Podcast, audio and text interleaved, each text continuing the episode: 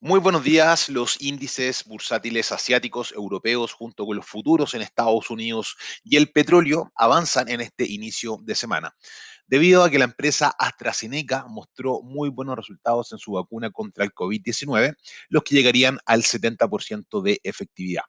Las alzas en China promedian el 1%, Europa 0.7%, Estados Unidos 0.5% y el petróleo, tanto el Brent como el WTI, suben sobre el 1.5%.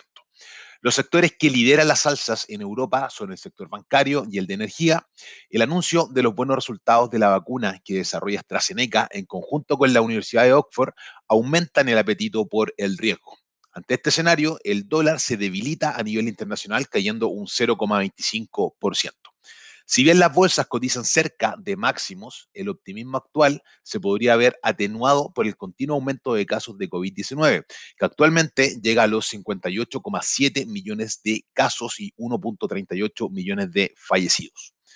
Se espera que a mediados de diciembre la Reserva Federal de Estados Unidos anuncie nuevos estímulos monetarios, esto podría contrarrestar el aumento de casos de coronavirus cuando estemos en plena temporada invernal en el hemisferio norte.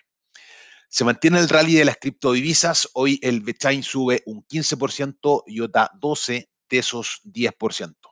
El Bitcoin cada vez más cerca de sus máximos históricos, hoy sube un 0,8%, ya cotizan los 18.720 dólares.